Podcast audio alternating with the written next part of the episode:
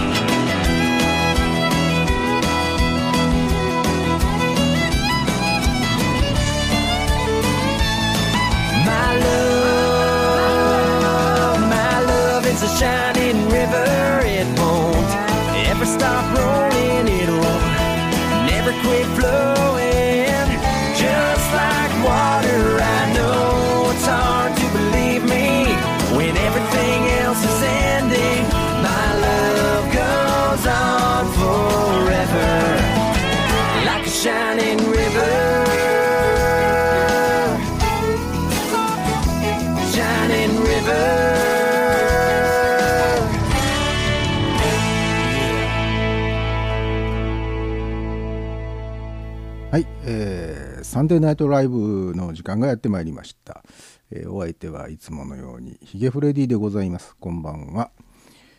えー今日はですね、えーフレディオから2007年のちょうど今ぐらいの時期ですね、3月何日だったかな、に配信したあポッドセーフシャッフル春のセレクション、えーポッドセーフシャッフル11か、えー春のセレクションというねあの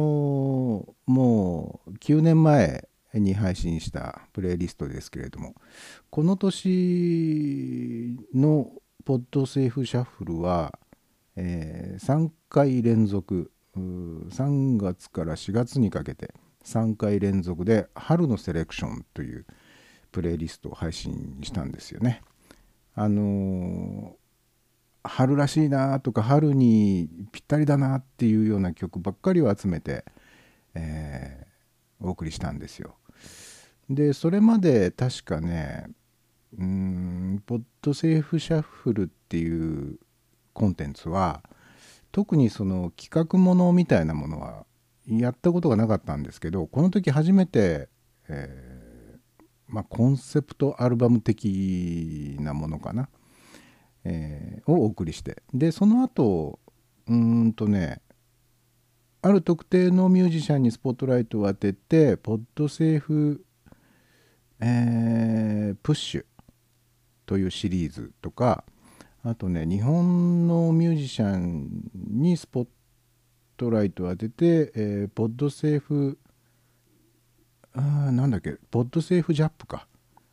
まああの JAP はちょっとね差別的なニュアンスもあったりする言葉ですが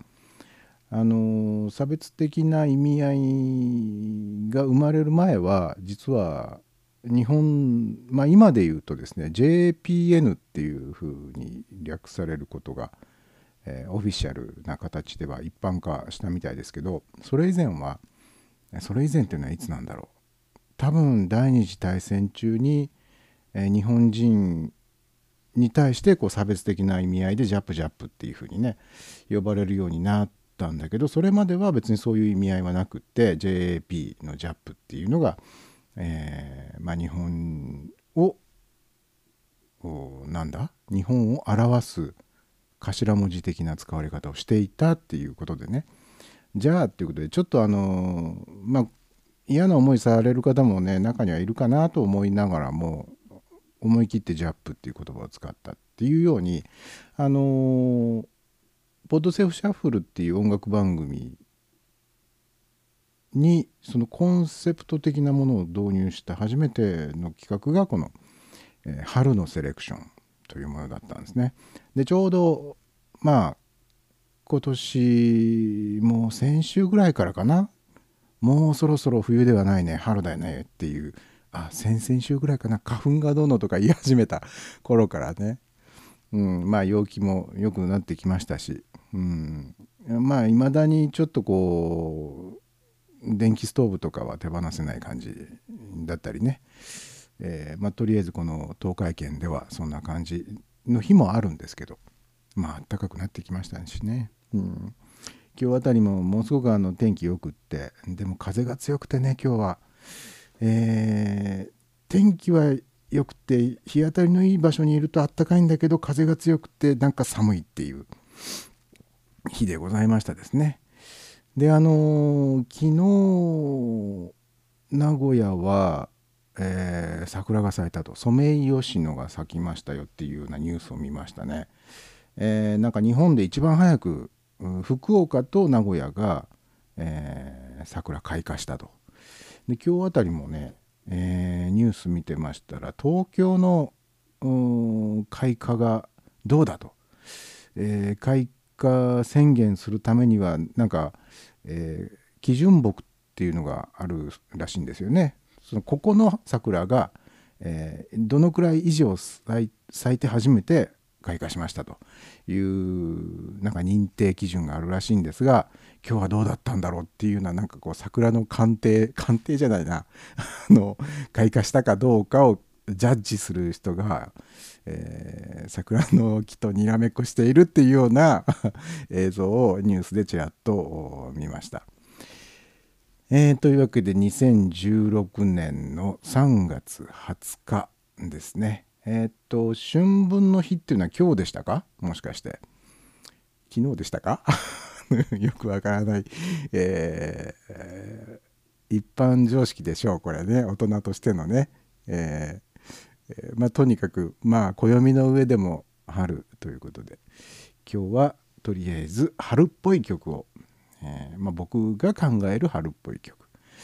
をおかけようと思っております。さて今日は何の日？3月20日。今日は電卓の日だそうですね、えー日本事務機械工業会という団体がですね1974年昭和49年に日本の電卓生産数が世界一になったことを記念して制定したと、えー1964年昭和39年の3月18日に、えーシャープが国産初の電卓を発売したことを記念して、えー記念日は覚えやすいように、えー3月20日としたと。なんで覚えやすいようにで3月20日なのかがちょっと よくわからないけど。まあとりあえずその電卓発売日が3月18日。18日よりは20日の方が覚えやすいだろうっていうことですか？中途半端な気がしないでもない。まあね、ということで、えー今日は電卓記念日だそうですよ。えーこれ一番最初にあれですかねコンシューマーのその一般の民生型の電子計算機、えー電子卓上計算機っていうのを作ったのはシャープだったんですかね。まあとりあえずまあ電卓といえば日本っていう感じがしますが。うーんまあ今となっては電卓のない、生活っていうのはちょっとね、えー考えられない感じですかね。えーそして、え今日3月20日上野動物園の開園記念日だそうですね。1882年のこの日日本初の近代動物園として上野動物園が上野公園内に開園したと、えー僕は上野動物園というのは中学の修学旅行で行ったことが一度あるだけかな。その時にはパンダを見てああ上野動物園だなって 思った記憶がありますね。あとねなんか変な記憶が残ってるんですけれどもちょうどこの中学の修学旅行で上野動物園に行ってで上野動物園の園内に、えー音楽が流れてたんですけどその上野動物園で初めてピンク・レディーの「モンスター」が流れてきましてですね「モンスター」っていう曲だったかな。あピンク・レディー新曲出したんだっていうことをあの動物園で、えー知ったと。そう。なんかパンダを見た記憶よりもピンク・レディーの記憶の方が強いっていうのがなんともね、えーそして今日はサブレの日、えーだそうで、えー日清シスコ。あのお菓子メーカーのね日清シスコが、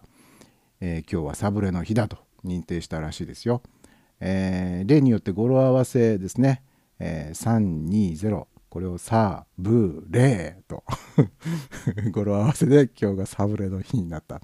サブレって何ですかね？サブレっていうのは何か語源があるんですかね？フランス語とかなんかどっかのね。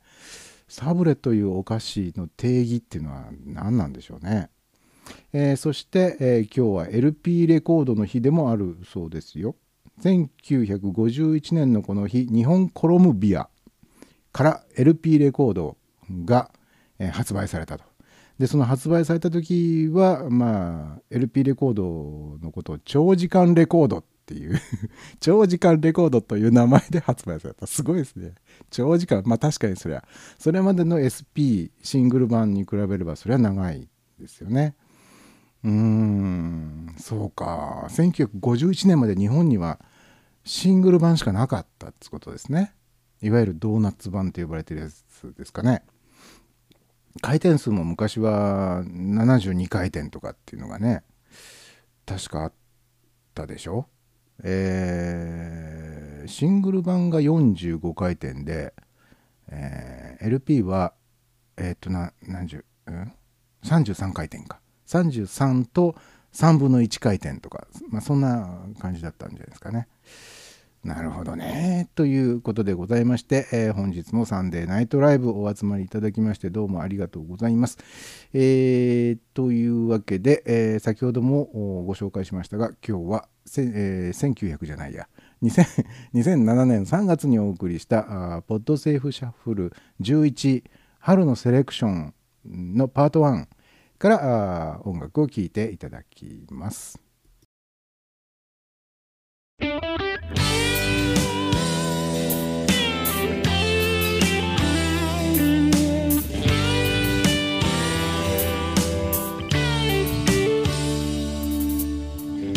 I know it broke his heart when he left mom and me. Said it felt like leaving heaven when he left Tennessee. Every night the phone would ring, just about bedtime, I'd hear my long distance daddy on the line. Cause daddy was a guitar man,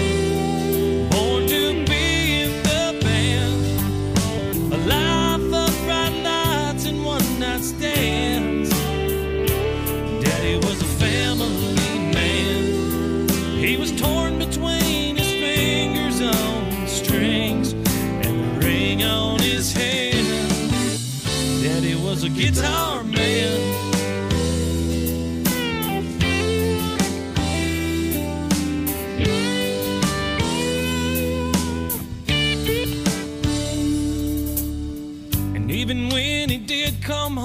Couldn't put that flat top down. He'd take it out and tune it up, and we'd all gather round. We'd sing everything we knew, and he'd smile and play along. I'd fall asleep beside him. When I woke up, he'd be gone. Cause daddy was a guitar man,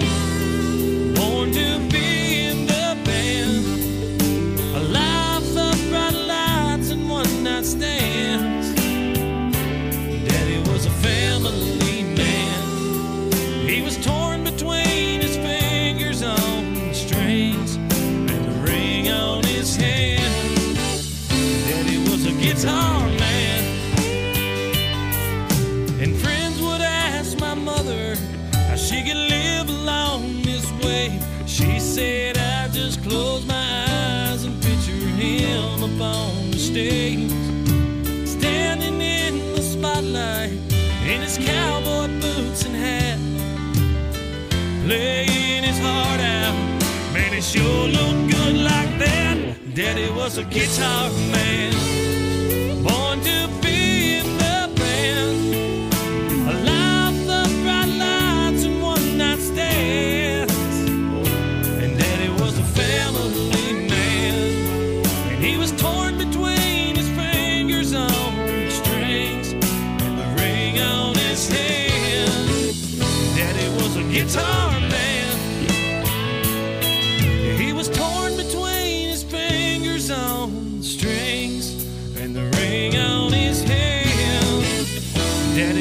Guitar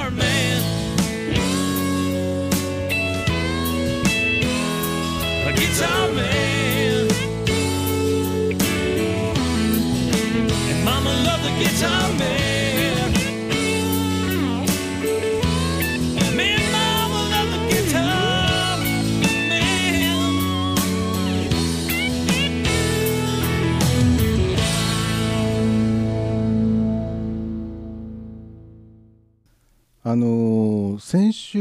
の「サンデーナイトライブ」の中で、えー確定申告のお話をしたんですけれども あのその中でね、えー確定申告まああの個人事業主にとってはこの時期は戦々恐々でございまして、えー3月15日が近づくと本当にあの焦りまくってねっていうような話をねえーしている中で、えーまあ個人事業主だけではなくてサラリーマンであっても年収200万円以上 の人は、えー確定申告しなきゃならないんですよねっていう話をね その年収200万っていうのをもう本当連発してましたよね。で結局最後まで、えー年収200万以上の人は、え確定申告しなきゃいけないっていうね、えー話をしてであのー配信が終わってからその音声アーカイブをね聞き返したんですね。あの配信してすぐ後かな。アーカイブを聞き直した時におやおやと。あの年収200万を連発してるな自分と でも明らかに桁が足りんよなと気づいたんですね。まあ正解は 年収2000万ですよ。当然ですよ。年収200万円以上のサラリーマンだったらもう世の中のものすごく多くの方々はサラリーマンでありながら確定申告しなければならないと いうことになってしまうんですが、えー 実際は年収2000万円以上あるサラリーマンの方は、えー個人事業主と同じように確定申告をしなければなりませんよということだったんですね。であのーそのことについてツイッターにこうツイートしてでどのくらい後かな？その翌日かな、えー当日は番組が聞けなかったんで同じくそのアーカイブで聞きましたっていうめぐちゃんの方からツイートが上がっていて。あの昨日の放送でヒゲさんが年収200万200万って、えー連発していて誰も突っ込まない。なんでみんな突っ込まないんだと。200万のわけがないじゃないかというツイートがねなされてました。僕もあのアーカイブを聞いて自分で気づいた時に誰もその訂正もしないし「えそうなんですか?」たった年収200万で確定申告しなければいけないんですか？みたいな、えー反応もなくそのままスルーされて しまっていたことがあ考えてみると不思議だったなっていう。いなんでみんなスルーしたんだろうって、えーあんまり僕が喋ってることあの皆さんそんなにちゃんと聞いてないのかなとか 失礼なことをね思ったりもしたわけですよ。えーまあそういうこともたまに起こるのでたまにっていうかまあ細かく見れば毎回僕が喋ってることっていうのは、えー思い込みだったり間違いだったり、えーするんですよ。なのであのひげくんひげくんこれはおかしいぞと。君は間違っているぞということがございましたら、えーどしどし、えーまあ、ツイッターの方に、えーハッシュタグラジクド」カタカナでラジクドというハッシュタグをつけてツイートしていただいても構いませんし、あのーミクスラーの方にチャット欄に、えー ダメ出しをねしてくださっても構いませんので何卒突っ込んでいただけますか？じゃないと本当間違ったまんま最後まで突っ走っちゃってすっごい恥ずかしいことになりますんで よろしくお願いします。えー では早速ツイッターの方は来てないのかな？ツイッターの方は来ていない、えーチャット欄の方ご紹介します。えー、ズン吉さんの方から「こんばんはです」はい、あこんばんは、えー今週も聞いてくださいましてありがとうございます。チルニーさんの方から「こんばんは」えー、ヒロシの方から「ヘイヘイヘイ」えーでチルニーさんの方から大人だ「大人だからツッコミ入れなかった」まあ、これが不思議なもんでね大人はツッコミを入れないもんなんでしょうかね。入れてくださいよ。大人大人ならではのツッコミを入れてください、えーで大阪さん。あ大阪さん聞いてくださってるんですね。ありがとうございます。先週はあの残り5分とか10分とかっていうねあと5分とか10分で終わっちゃうっていう、えー時間帯に滑り込みで、えー参戦してくださったんですが今回はあれですかもしかしてお子様がもう早めにえお休みになられたんでしょうかね。寝かしつけに成功なさったんでしょうかね。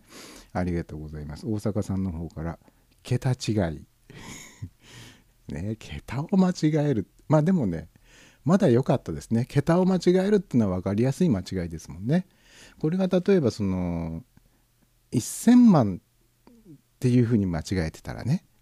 本当は2000万なのに1000万って間違えてるよりは 本当は2000万だったのに200万って言っちゃう方がなんとなくこう可愛いじゃないですか。そんなことはないですか、えー、でズン吉さんの方から知ってて言ってるのかと思いました。知ってて知ってて言ってるんだったらもうちょっとこう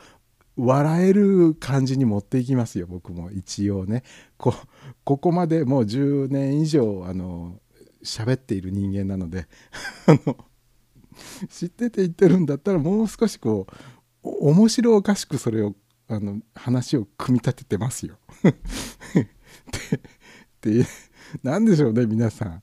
あの薄々気づいていたもしくは完全に間違いに気づいていたんだけどあえてそこは指摘しなかったということでございましょうね。えー あの一応ありがとうございますと申し上げておきます。そして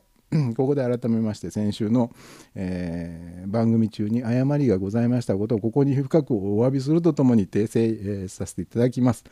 えーごめりんこ。えー大阪さんの方から「はい。奇跡の任務完了です。毎週こうあれば」ああ奇跡的に早くお休みになられたと。いうことなんですね。あの僕には子供がいないのでわからないんですが小さなお子様っていうのはそあのそんなにあの寝入るっていうことは大変なことなんですか？寝寝つくまでっていうのは大変なものなんですかね？まあそれはあの年齢によってとか、えーその子供によっていろいろまちまちなのかもしれませんが大変ですね。寝つくまでちゃんとこうそばにいてあげてその絵本を読んであげたりとかねあの子守歌を歌ってあげたりとかですねしなければならない。でそれをしないとどうなっちゃうんですかね。放っといても寝ちゃうものなのか。放っておくと寝ない。いやでも放っておくと寝ないなんていうのは動物的にちょっといかがなものかっていう話になりますよね。うん。まあいいんですけど。でチルニーさんの方から「大変です寝かしつけ」あそうですか。大変なのか、うん、世のお父さんお母さんはじゃあ毎晩大変な思いをなさってるんですね。あの今日はお前いいだろ？みたいなね。いうことがある日なんかはね早く寝てもらわなきゃ困っちゃいますからね。そんな そんな時にはねもうほんとあの全力で寝かしつけにかからないとねみたいなね。そういうちょっとお下劣な話に持ってっちゃうところがまたこの、えーヒゲさんのいいところ。いいいいところって。そういうわけでございます。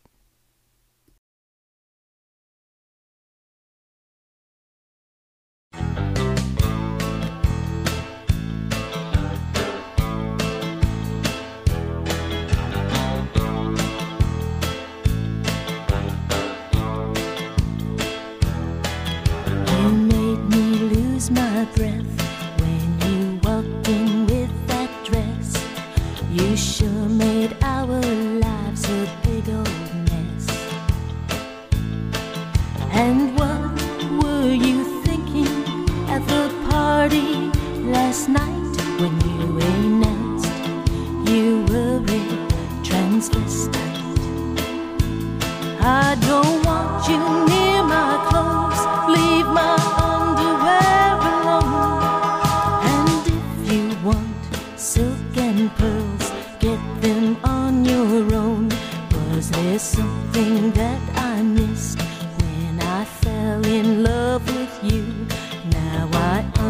understand why you kept trying on my high heeled shoes. And I haven't stopped shaking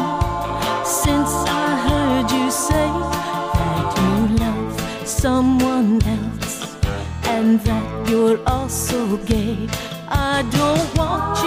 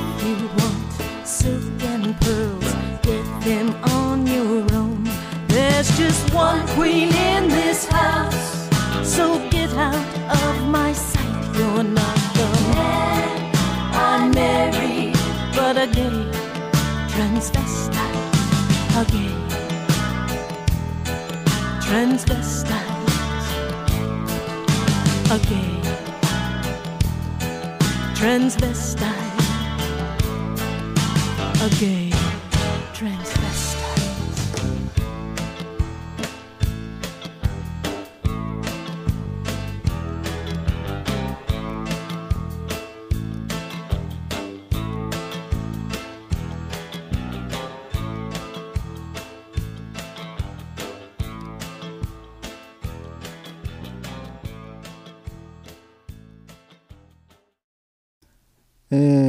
transvestite. えーヒロシの方からチャット入ってますね。えー今晩はあ奇跡的に起きているぞ。なんか声が声がちょっと今裏返りそうになっちゃう。えー今晩は奇跡的に起きているぞ。ああ奇跡的あそうだあのーさっきねあのスマホにねヒロシが生放送始めましたよ的ななんか通知が来てたような気がするんですけどもしかしてやってた？あのーどのくらい前かな？えっと数十分前2 3 0分前かな。に確か通知が来てたような気がするんですよね。美和ちゃんファームがどうのこうのって、えー途中までしかちょっと読めなかったんですけどね、えーそういうのちらっと見たんですけどね。もしかして今日は、えー、ちゃんファームから、えー生放送やってた、えーチルニーさんから生やってましたよ。あやってたんだ。じゃあもう今晩は奇跡的にってどころじゃないですよね。今もう目がランランとしてるんじゃない？ねえヒロシ。ねえヒロシ。今目がランランとしててテンションマックスみたいになってるんじゃないんですか。えー まあね。えーということでねなんかあのーあヒロシから。ややってたよ。しか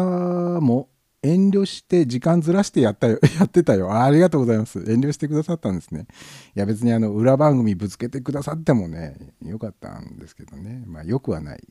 えー本当にあの貴重なリスナーの方をねあの2人で分け合うことになってしまうとね本当にね。えーチルニーさんから「ねえヒロシ」って。ちょっとニュアンス違うなこれ「ねえにヒロシ」えーあのにえっとね22日っていうから、えー明日明後日かな？あのアップルからなんか発表があるんですか？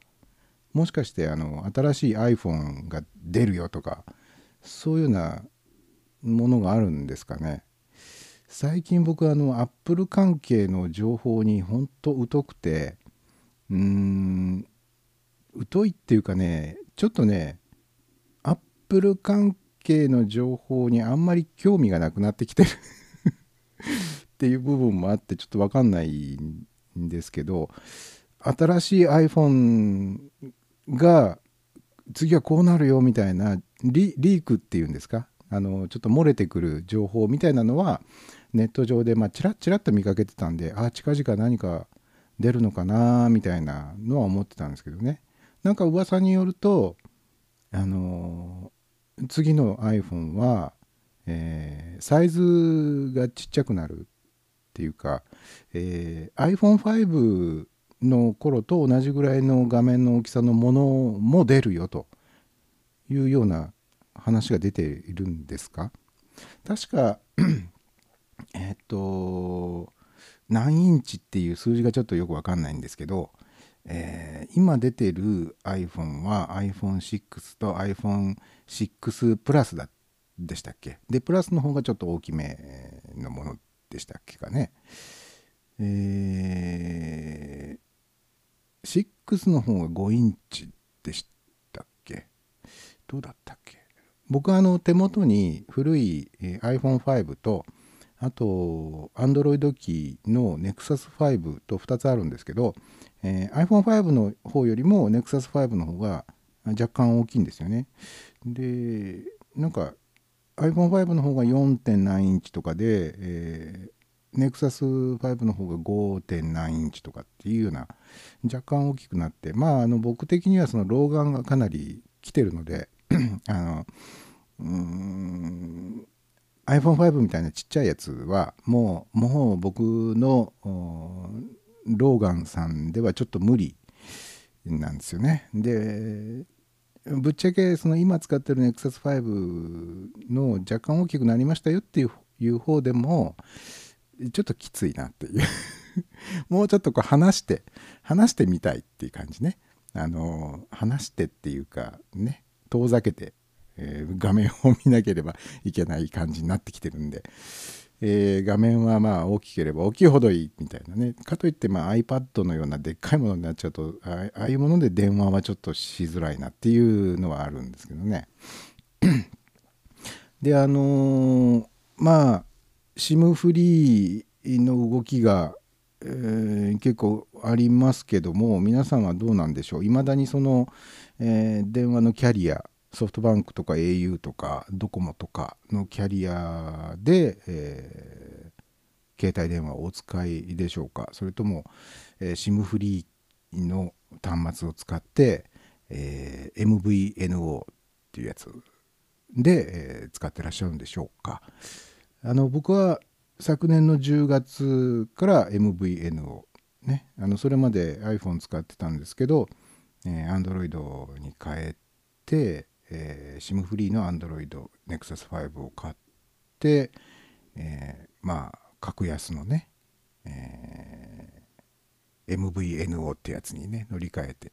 まあ大体半年ぐらいが経って、えー月々の、えーお支払いもものすごく落ちましたですね。まあ、特に僕は今あの加入後6ヶ月間はさらにお安くっていう期間中なので月々ね、えーまあ、僕が入ってるサービスはマイネオっていうサービスなんですけど月々マイネオに支払っているお金が今ね700いくらなんですよね。でまあその最初の半年間はお安くしときますよっていうのがもうそろそろなくなるんで、まあ、多分来月あたりからえーっと1500円から1600円ぐらいだったかな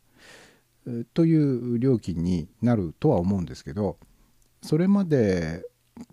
キャリアで、えーキャリアに加入していた頃が7000円を超えていたので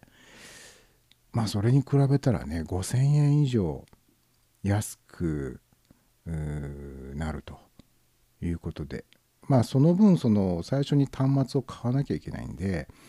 えー僕が買ったね NEXUS5 があれいくらで買ったんだっけ？4万円台で買ったんですよね確か。なので月々5000円ずつ、まあ、今までよりも安くなると考えると、まあ、10ヶ月で5万円の差額が出るわけでしょ。そうすると10ヶ月使えば、えー端末を新たに買った分っていうのはそこでまあ、えー償却されるわけですよ。ペイされるわけですよね。なのでやっぱりこう長い目で見ればやはり、えー端末を新たに買わなければならないにしてもうお得だよなと。うん。まああのでもネックはね僕が考えるところでのネックっていうものがあるとすればあのまあ、僕の場合にはそれほど影響なかったんですけどキャリアメールが使えなくなるというねことと、まあ、あとはその通話料金がねあの月々いくら、うんいくらまでだったらカバーしますよみたいなのがなくなって、えー通話をした分だけ、えー請求が来ますよと。いうことなんですけど、まあ、僕の場合にはさほどその日頃から、うん携帯電話で誰かに電話をかけるっていうこと自体が、まあ、ほとんどないので本当に 毎月何百円かぐらいしかね発生しないんですね。でしかも 最近ではその、えー LINE を使ったりとか、えーまあ、先週もちょっとちらっと出ましたねハングアウトを使ったりとか、えーまあ、スカイプも、まあ、その気になれば使えますでしょ？なので、えーまあ、お互いがそういう LINE ユーザーですとかスカイプユーザーですとかハングアウトユーザーですってなれば、えーまあ、基本的には通話料金っていうのはタダでそういうものを使っちゃえばねタダになりますよね。でまあそういうサービスが使えない相手とお話をする場合は、まあ、僕の場合にはあれを使ってます。あの楽天電話楽天を一回かまして、えー楽天のサービスに一回バウンドさせてこう使うことによって若干安くなるというのを使うかな使っていますね。えーまあなので月々にものすごく電話をかけることが多いですっていう方はまあもしかしたらキャリアの方がお得なのかなとも思いますけどね。まあその辺はよくわかんない。で、えーちょっとチャット欄の方ですね。えーっと、えー、ひろしから、次は裏番組でぶつけてやる。よし、来い。どんとこい、どんと来い。ぶつかっていきやがれ。えーチルニーさんの方から、シムフリーの大家に、えー大家じゃないな、これは大家かな、もしかして。シムフリーの大家に教えをこい、感化されつつあります。あこれは、あの、ヒロシのことでしょうね、多分ね。えーヒロシはね、ほんとシムフリー教の教祖様みたいなところがあり ありますからね、もう何年も前から。それこそあのわざわざ海外から SIM フリーの iPhone を購入してまで、えー、SIM フリーを実践してきたつわものですからねそれはもうヒロシはねすごいですよさすが SIM フリーの大家さんですよ、えーでズン吉さん、えー、SIM フリー興味あるんですが点点点ああ今多分そういう人多いでしょうねシムフリー興味はあるんだけどなーって思ってる人がすごい多いんじゃないですかね。えーで、慶次郎さんから。やっと家に到着して拝聴開始。あありがとうございます。えーまだ始まってから40分。まだって40分も、もう40分も経ってる？早いなうん。で、えー、シムフリーのお話？はい、そうです。今ちょっとね、えーシムフリーのお話を始めたところです。でチルニーさんから娘が華麗に脱キャリアしたのを見ておおっと思いました娘さんが一足先に、えー一皮むけ向けましたか、えー意外とこういうのは若い方の方がフットワークは軽いのかな。うーん。でえひろしから「なんだね。シムフリーの大家に何か用かね」大家ではない。大家にね、えー別に用はない。用はないってことはない。えーっとヒロシのこの今までのね本当あのチャレンジャーなあのまだ日本でもそれほど、えーシムフリーっていうものが、えーいわゆる正規のルートでは SIM フリーの iPhone なんて手に入らなかった時代からもうそれ使ってたんですからね。まあそれあのパイオニアというか、えー先駆者ですよ、えーで慶次郎さんから「俺も SIM フリー使ってます。iPhone6 と IIJ ですが」ありますね、えーでヒロシから「用がある時呼んどくれよな」えー用がなくても出てきてくださいよ。ね。あの用があってもなくってもちょいちょい顔を出すっていうのがあのヒロシの芸風なので。でねあのこの SIM フリーとか MVNO に関しての記事を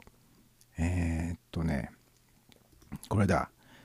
今国内のその格安のね MVNO っていうのの契約ってじゃあどのくらいの人たちがそれに乗り換えて、乗り換えたのでしょうかっていう話ですよね。でこれがですね、えー昨年2015年の末で1155万件に達したと。まあ、この数字を見てもちょっとよくわかんないですね。何パーセントのユーザーがとか言われると、ほほーって思いますけどね。えーで、政府は1500万件を目指している。政府が目指しているっていうのはまた不思議なもんで、これがよくわかりませんね。えー、SIM フリーの端末を出さなければいけないっていうことも政府が最初言ったんですよね。なんで政府がそういうことに口を出すのかっていうのちょっとその辺の仕組みがよ僕はよく分かっていない。であの、えー松下松下新平総務副大臣という方がですね、えーなんかフォーラムで、えー講演したらしいんですけど2015年末の MVNO 契約数が前年同期比29%増29%増なんですね、えー昨年末で、えーとなったことを明らかにしたと。であの契約数の内訳は明らかにされていないものの、うん、携帯ウォッチというね、えーこれ情報サイト携帯ウォッチによると政府は1500万件を目指す方針とのことと。であの昨年9月末で、えー1065万件という調査結果もあるのでまあこれはその着実に増えているということは確かですよね。でまあこれもあれですよ徐々にやっぱり認知度が上がってきているということですね。えーまあテレビ CM ではちょっと見たことないかなでも雑誌の広告とかでは結構ね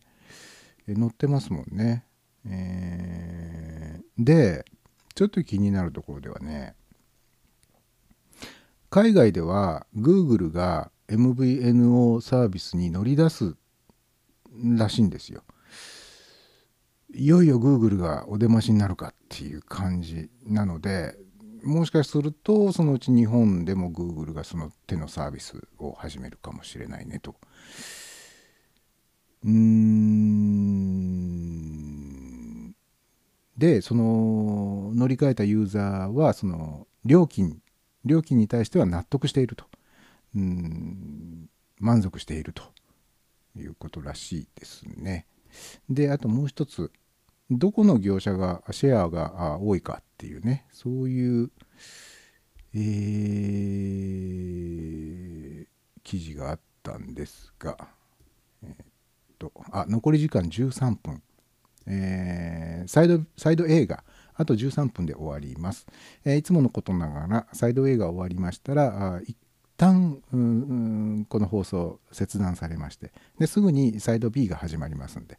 えー切れた時にはそのままお待ちください、えースマートフォンのアプリで聞いてくださっている方の場合はその時点で一回そのつなぎ直した方があスムースに聞けるかもしれないですね。であの格安 SIM ですけれどもどこのサービスに人気があるかというと日本においてはですね楽天モバイルが最も高いと。21.9%つ続いて OCN モバイル1が11.3%で IIJ ミオって読むの、えーが10.2%えーということなんですがこれその格安 SIM, SIM と一口に言ってもですね大雑把に分けると2つありますよね。あのデータ通信専用なのかそれとも、え通話付きのサービスなのかっていう部分がありますけれどね。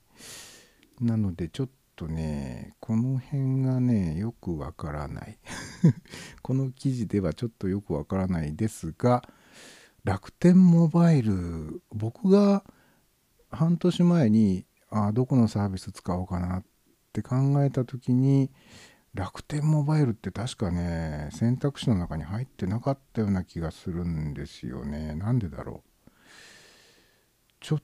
とわかんない。うんここ何ヶ月かで急激に人気が出たとかそういうことではないのかな。僕はあのマイネオというところ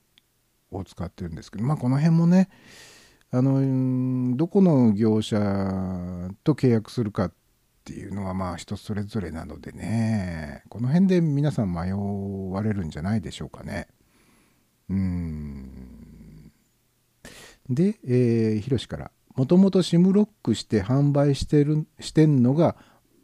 わかかわかわからないっていうことですねわかんないけどねと。いや、わかんないことはないでしょう。すごくよくわかりますよ。だって SIM ロックしてればそのお客さんは他に逃げないわけだから。売る側の論理ですよ。売る側の論理としてはさ、ロックかけて、ね、お客さんに鎖、お客さんを鎖でつないでおきたいねっていう話ですよ。まあその結果自由競争がちょっと阻害されるかもしれないから、まあ政府が口を出したってことなんでしょうかね。えーで、えー、ヒロシから端末は端末回線は回線別々で選んでもおかしくないよね。うんうんうん。かね端末と回線が鎖でつなげられてたわけでしょ？ねもともとで日本においてはそれが普通だったんでまあ普通の一般のユーザーの方は携帯電話ってそういう風にして使うもんだって思っちゃってたんだけどと待てよと。よく考えたらそれっておかしくない？っていう話ですよね。なんかあの例えばトヨタの車買うんだったらコスモ石油でしかガソリンが入れられませんよみたいな例えがちょっと不適切かもしれない。なんかそういう不自由さがありますよね。でチルニーさんから教祖様えズン吉さんの方から脱キャリアするのにも勇気がいる。いや大丈夫。えー元ホストのズン吉さんであればそのぐらいの勇気は何でもない それはあまり関係ないですね。でヒロシから。えー、美和ちゃんが眠いと言ってるのでサイド B は寝落ちししてるかもしれません。美和ちゃん眠い。あえわかりました。じゃあ、あの今のうちに、えーおやすみなさいって言ってきます。美和ちゃん美和ちゃんにもおやすみなさいとお伝えください、えーでひろしの方からシムロックだっだけど回線はずっとドコモだけどな。あそうね。結局なんだかんだ言って格安 SIM カードとかなんとか言っていても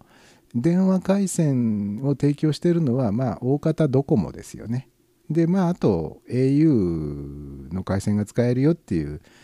サービスもあるにはありますけど。でもまあなんだかんだ言ってドコモの回線を使っているサービスが多いんじゃないですかね。えーでズン吉さんからあかっこ笑い。えー、慶次郎さんから脱キャリアしてからが本当の始まり。っ ておなるほどね。そういう本当の始め 本当の始まりを経験している方もいてまだしていない方もこのリスナーの方気を聞いてくださっている方の中にはいらっしゃいますね。えー 本当の始まりって何なんだっていうことで今ね、えー、あ、美和ちゃん寝ました。美和ちゃん寝ましたか。あ、えー、いい夢を見てください。えー、まあそういうわけで、サイド A は、ああと7分、うん、8分弱ですね。8分弱でサイド A が終わります。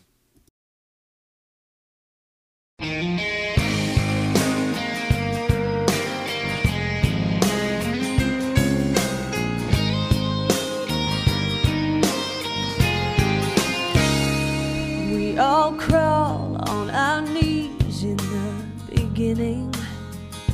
Because of you, I've ended up down here again. I'm not reaching for your hand, and I'm not begging. It's just a temporary stage of heartache I'm in. I'll crawl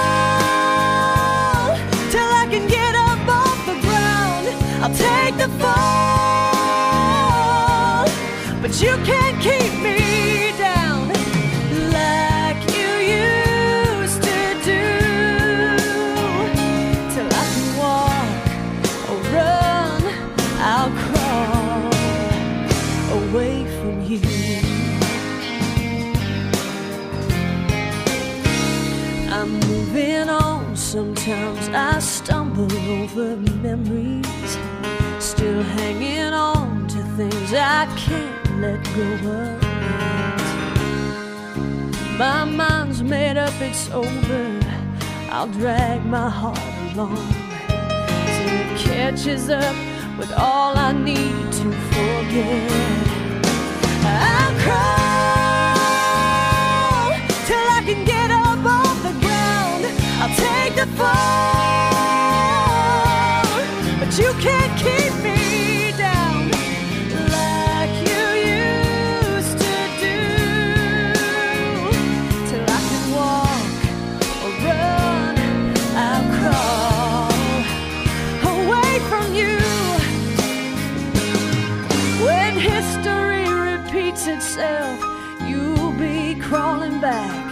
be surprised how far I've made it alone.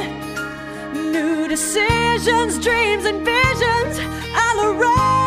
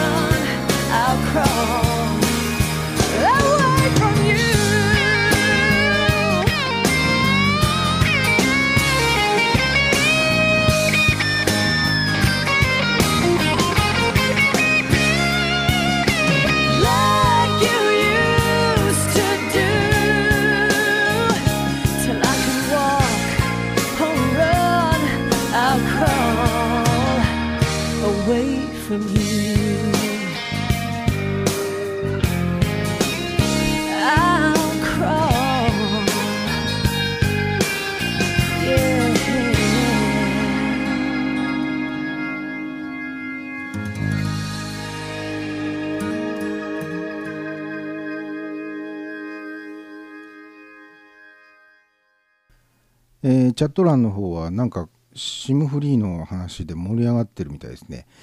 えーっと、えっとね、ちょっと遡らないとな。えーっとね、どこまで遡ればいいんだろう。えー、美和ちゃんは寝ましたは紹介したね。えで、大阪さんから iPhone で脱キャリア狙ってるんですが、はいはい。で、えーチルニーさんから大阪様、あ中山、えーで慶次郎さんから選択肢がかなり増えたので価格を優先するかデータ通信を優先するかなどなど、えー、ずん吉さんから僕 iPhone ユーザーじゃないから仲間外れ、えーえーで、えー、慶次郎さんからキャリアメールは実質なくても代替手段あるし各自の優先度によって選択肢は様々と。でずん吉さんから断然データ通信重視です。えーチルニーさんからキャリアメールスパムしか来ないしな、えー、ヒロシからキャリアメールでもガンガン来るよ、えーチルニーさんから G メールならフィルタがあるわ、えー、ヒロシからキャリアメールの方が確率高いです。慶次郎さんから、えー結構キャリアメール利用されている方もまだいるんでしょうね、えー、ズン吉さんから確かに、えーキャリアメールはスパムばかりですね、えー、ヒロシから。えーということで、美和ちゃんは寝ましたって、あまた美和ちゃんは寝ました報告が、えー本格的に寝ついたってことですかね。えー寝かしつけ成功みたいな感じでね。えで、チルニーさんから、えあなたに遺産を相続するとかさ、かっこ笑い。えー、ヒロシから、あスースー言ってます。あ、これ美和ちゃんね。美和ちゃんの寝息？スースーって。あご報告ありがとうございます。えで、チルニーさんから、寝息生配信。配信をすると。ヒロシは一切喋らないね。えーそれ面白いかもね。で、ヒロシから、寝顔が可愛いよ。君は怪しいぞ。えー明日も5時起きだ。まあ、これ、それは大変だ。5時起きだったらもう寝るとね、起きられないかもしれないので、えこのまま起きててください。ということで、あのー、SIM フリーに関してはね、まあ、いろいろその皆さん、ここは譲れないわとか、ここは果たして乗り換えちゃったはいいけど、どうなのと。えーこれ使えなくなっちゃうと困るなみたいなのとかね。まあいろいろ心配事もございましょう。まあ一つはキャリアメールね。これはね例えばもう自分はキャリアメールなんかいらないわと思っていたとしてもですねあのー相手様あの受け取り側がキャリアメールのアドレスだった場合にあの大抵キャリアメールってスパムが多いのでもうキャリアの方からあのブロックフィルターかけてくださいよと結構言われますよね。で結構多くの方が PC からのメール PC メールをブロックするっていうフィルターをもうかけちゃってる場合があったりするのでそういう方にちゃんと届くようにメールを送ろうと思うとキャリアメールからキャリアメールに送らないとちゃんと届かないみたいなことがね起こっちゃうことがあるのでそこがやっぱり厄介といえば厄介ですね。で、ヒロシから、電気消します。おやすみなさい。あ、おやすみなさい。もうすぐサイド A が終わります。大阪さんから、夫婦の会話はキャリアメールだった。あ、だったって、いつ頃までそんな感じだったんでしょうね。時代を感じさせる感じ。えーというわけで、サイド A はあと10秒ほどで、えー終わります、えーそのままお待ちください、えスマートフォンで聞いてらっしゃる方は一度切ってもう一回つないだ方がいいかもしれません。では、後ほど。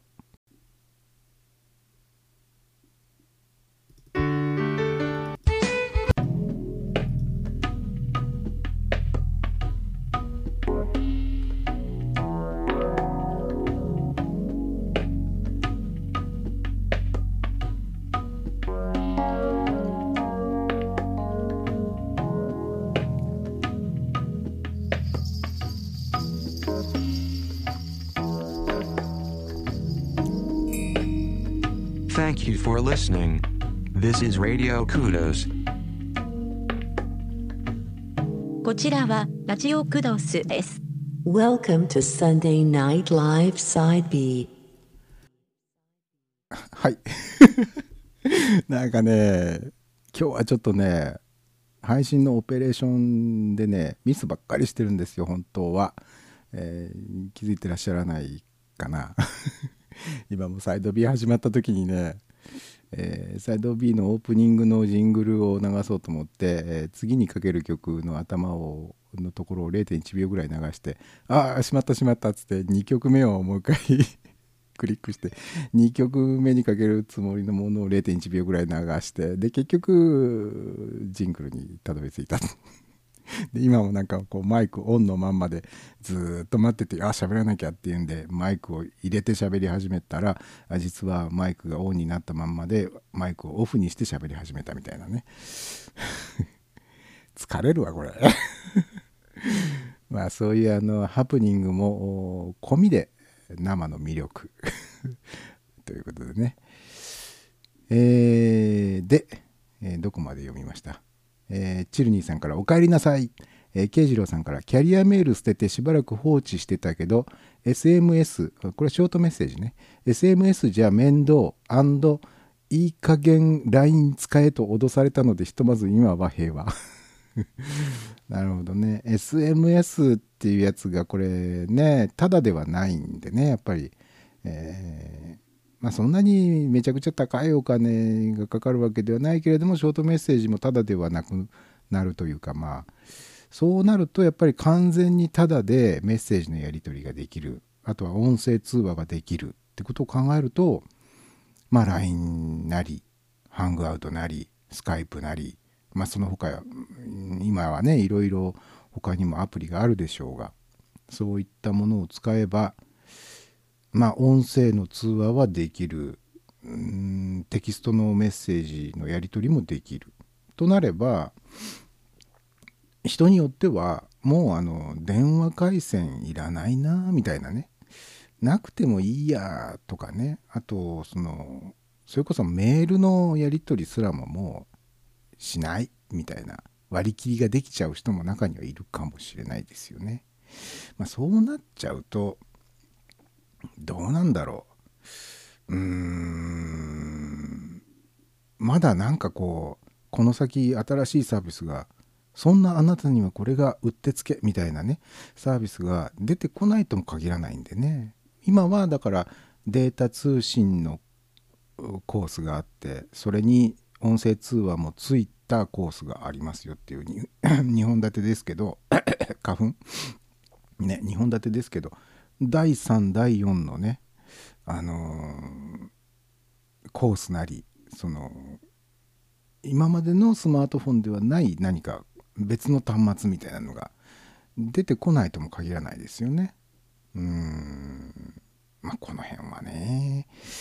えーまあ今その SIM フリーにしようかどうしようか迷ってる人っていうのはものすごく潜在的には多いと思うので、えーもう少し情報がね普通の人のところにも降りてきて、えーそれこそなんつうんだろうな。なんかこの前もねキャリアの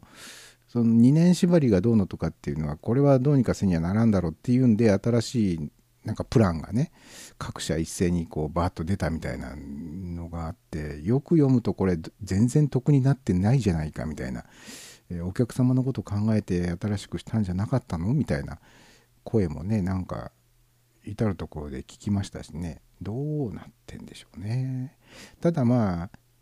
携帯電話というかスマートフォンというかそういうものに月々まあ何千円もねその人によっては1万円超えたりとかっていうのもあるかもしれませんしね。その僕の場合だったら7,000円8,000円ぐらい毎月払っていたのがまあ1,000円台になると。それは大きいですもんね。年間に換算したらどうでしょう。数万円違いますもんね。うん。スマートフォンにかかる金額がねそんなに違うっていうのはうんやっぱ大きいですね。えーでえーっとどこまで読んだかな、えーチルニーさんから「言わなきゃ気づかなかった、えーあさっきのねいろいろ不具合不祥事不祥事 ではない、えーとミスしていたとかねそういうのはね、えー確かにマイクはオンになっていたけど マイクがオンになってるのを気づかずになんか変なこと喋ってったり、あのーとんでもない独り言とか言ってたりしてなかったですか、えーでチルニーさんの方から携帯、えキャリアメールって本当に使わなくなりましたよね。そうですね。もう本当に特定の誰か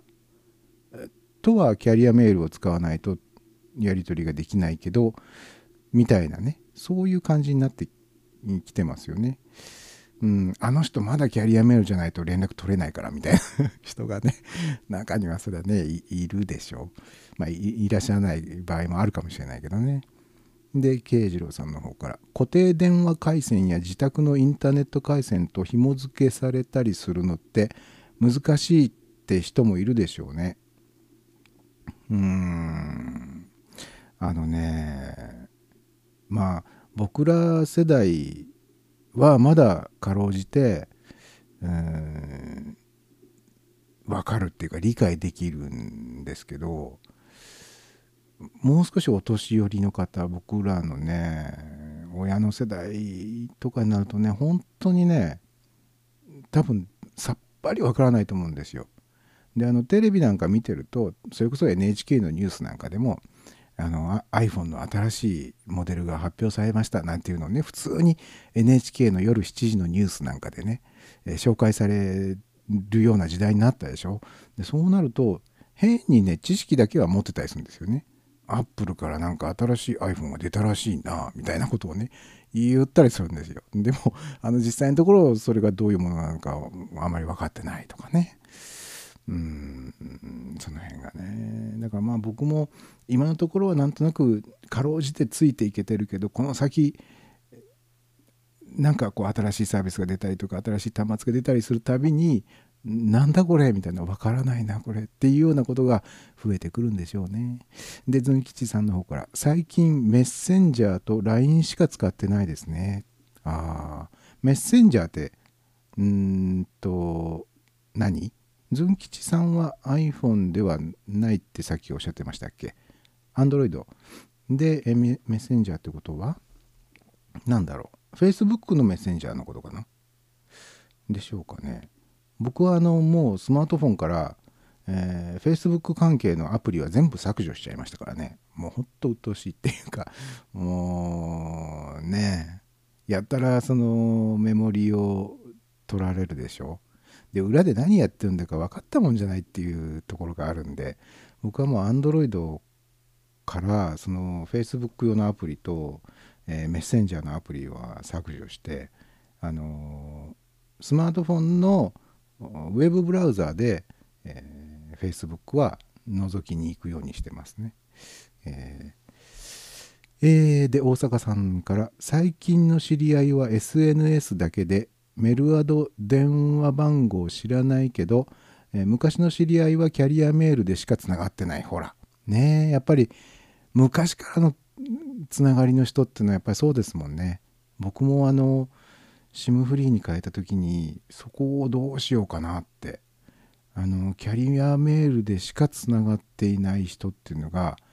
ほんのわずかですけどいたんですよね。だけどいつかは踏ん切らなきゃいけないんだよなっていうことでまあその方には一応こういうことで、えーもうキャリアメールは使わなくなっちゃうのでよろしくお願いしますっていうふうに、えー、SIM フリーに乗り換える時にメールは送ったんですけどね。ただそのメールがちゃんと相手に届いたかどうかが 返事が来ないんでわからないっていうね、まあ、だからそうなるともうその人とはつながりは切れるんだろうなってね。ちょっとまあ覚悟の上でそれをやったんですけどね。でズン吉さんから Facebook のテレビ電話。そうなんですよね。ええ Facebook のテレビ電話っていうのが何？でできたの？時代についていけていない。で大阪さん、えー実家が田舎すぎて同級生ですら SNS やってなくて。これ田舎かどうかの問題でしょうか。えーなんかあれじゃないですか、えっ、と何て言うんでしたっけ。デジタルデジタルマイノリティとかなんかえーなんかそういうようなやつじゃない？よくわかんないけど。えーで、ズン吉さん、えー嫌なんですが、ね。あ何が嫌？何がでしょう？メッセンジャーとかかな？うーん。まあその辺ね、なんか難しいですよね。あ、そうそう。でね、えーっとね、どうしようかな。あのね、今日はあの、2007年に、えー2007年の3月にフレディオから配信した「ポッドセーフシャッフル11春のセレクション」っていうプレイリストからお送りしているんですがあのー新しいコーナーをね1個設けようかなと思って、えーまあ時間があればやろうと。時間がなければまあ春のセレクションだけで手一杯かなっていう感じだったんですが時間があるわけがないんですよね。毎回毎回なんかこうケツに火がついたような感じで。最後ほんと尻切れトンボみたいにしてじゃあまた来週っつって終わってる番組なんで新しいコーナーをそこに突っ込む余裕なんてのはないんですけどどうしようかな。ちょっとね試験的にちょっとやってみていいですか？あのねこれはあの昨年かな。昨年のちょっと何月頃か忘れちゃいましたけどとにかくそのライブ365からラジオクドスを始める前だったと思います。でその前に使っていた、えーグルーブシャークというサービスが終わってああもう生が生的な遊びがもうできる場所なくなっちゃったなっていう時にどうしようじゃあちょっとユーストリームを使って生的なことやってみようかなっつってちょっとお遊びでやった企画があったんですよ。でその時にはサウンドクラウドのなサウンドクラウドにアップされている曲の中から、えーちょっとね 苦笑いしかできないような曲ばかりを集めてですね、えー悪いのは君じゃない」っていう番組をユーストリームから配信してこれ意外と好評だったんで その「悪いのは君じゃない」っていうのを、まコーナーとしてあの毎週毎週、まあ、短いその1曲を、えーご紹介するっていうコーナーとして、うん、この「サンデーナイトライブ」の中でやろうかなと思ったんですけどこれをねいざやろうと思うと結構ね 時間が結構時間取られそうな気がするんですよね。でもちょっとやってみようかな。えっ、とねまずはあのちょっとやらせてください今週。でこれをやるについてはいささか説明が必要かなと思うわけです。で悪いのは君じゃないってじゃあ何なんだっていうね。このタイトルに込められた僕の思いというものを 一応最初にご説明しておかないとこれから聴いていただく曲が多分ねあの死んでしまうと思うんですよ。じゃあまずはね今日流す曲どれにしようかな一番強烈なやつにしようかな。えー、っとどこにあったかなちょっと待ってくださいよ。えー、あ一番強烈はこれだな。あのねえー まああのアマチュアの方が作った曲がサウンドクラウドにはいっぱい、えーアップされてるんですけれどもやっぱりそのアマチュアなのでね、うんまあ、歌があまりお上手じゃなかったりとかあと、まあ、楽器の演奏が拙かったりとか、うん、基本的にこれはいかがなものかっていうような これはちょっと聞くに耐えんなっていうふうに思ってしまうような曲もまあまあ数多くアップされているわけですね。ですがあの実はそういったそのまあ今からおかけする曲なんかは特にそうなんですけど初めてその曲を僕がサウンドクラウドでプレイボタンを押して耳にした時にはちょっとね笑いが止まらないっていうかこう笑いすぎてヘトヘトになってしまうくらい、えーちょっとねなんて言うんだろうな。ちょっと荒れな曲だったんですよね。すごく荒れちょっと荒れすぎるなこれっていう。だけどそのサウンドクラウドにはその曲にコメントをつける機能がついてるんですね。で、えー曲をプレイ、えーしてそれを聞いていてコメントをそのリスナーの人が入れる。そうするとその曲のこの部分でこの人がこういうコメントを書きましたよっていうのがこう時系列で記録されていくっていう機能がついてるんですけど僕はこう笑っちゃってるんだけどそこに記されているコメントを読むととても素晴らしいとかこれは哲学的な歌ですねとかなんて美しい曲なんだとかっていうコメントが じゃんじゃん書き込まれていたりするわけですよ。でそのギャップは何だと自分はちゃんちゃらおかしいっつって笑っている曲に対して世界の各地からは絶賛の嵐のようなコメントが書かれているっていう何なんだって思った時にあこれは笑っちゃってる自分がいけないいけないっていうのかな自分の聞く能力味わう能力、えー理解する能力が足りないんだっていう見方をしてはどうかなって思ったわけですよ。つまり曲を作った君が悪いんじゃないんだ。それを理解できない僕が悪いんだよっていうコーナーです。ちょっと説明がこれ伝わるかな？ちょっとね伝わるかどうかわかんないんですけどあのーなので是非とも皆さんも できれば今からかける曲も笑わないであのー理解ししようと努力しながら聴いていただけたらなと思うわけです。この今からおかけする曲のどこが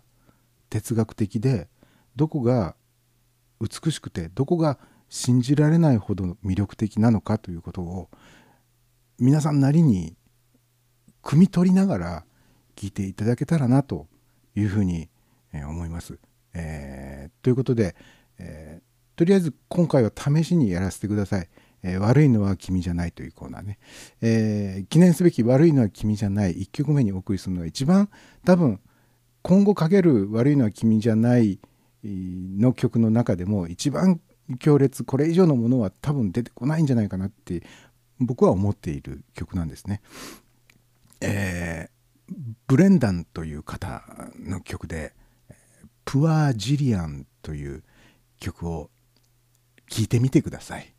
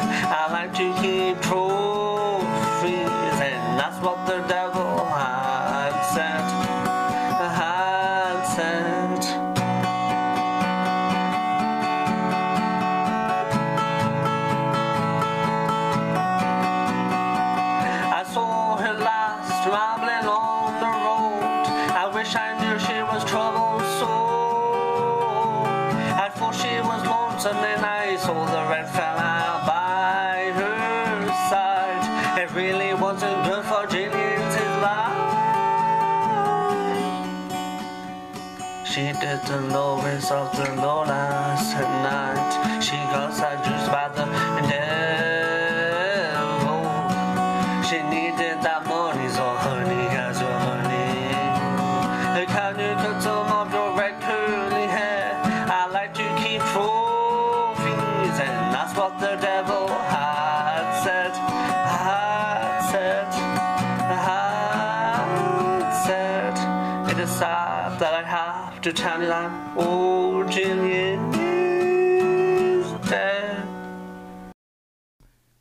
ブレンダンさんで「プアジリアン」を聞いていただきました。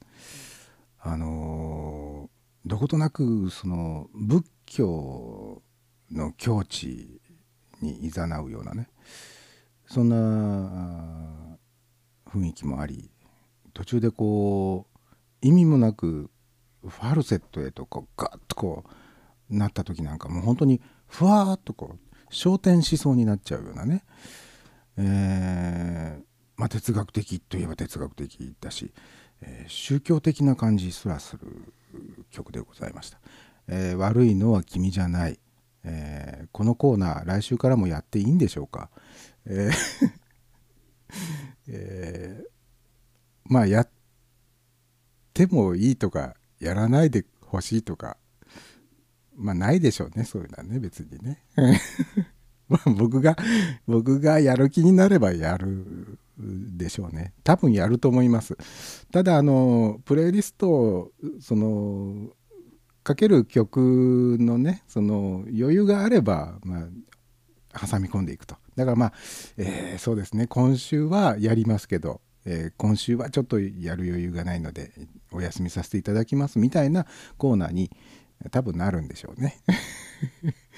えーそんなわけでございます。えーまあそういうわけでございましてちょっとお口直しということで春のセレクション普通のレギュラーの、えープレイリストに戻ろうと思います。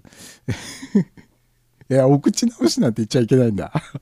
しまった、失言だ、これは。お口直しじゃないです。全然、あの、口を直す必要はございません。いいけない。僕は本当にまだダメだ。開眼していないっていうことですね。いけません。これ、半笑いで聴いてはいけない曲なんですよ。悪いのは僕なんですよ。えーというわけで、えー次の曲をどうぞ。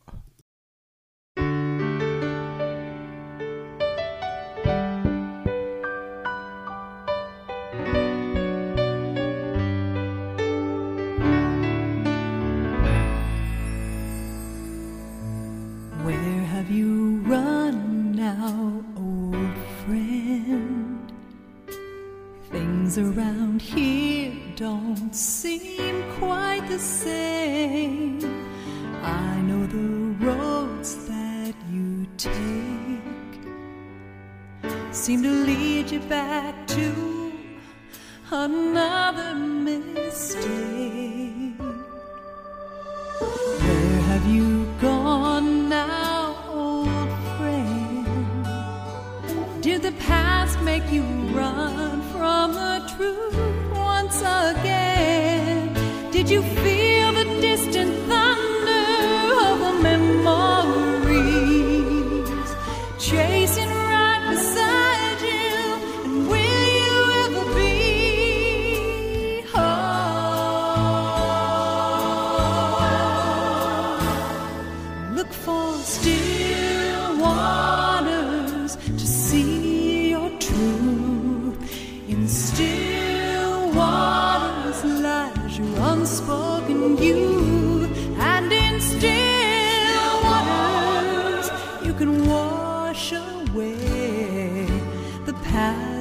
She runs.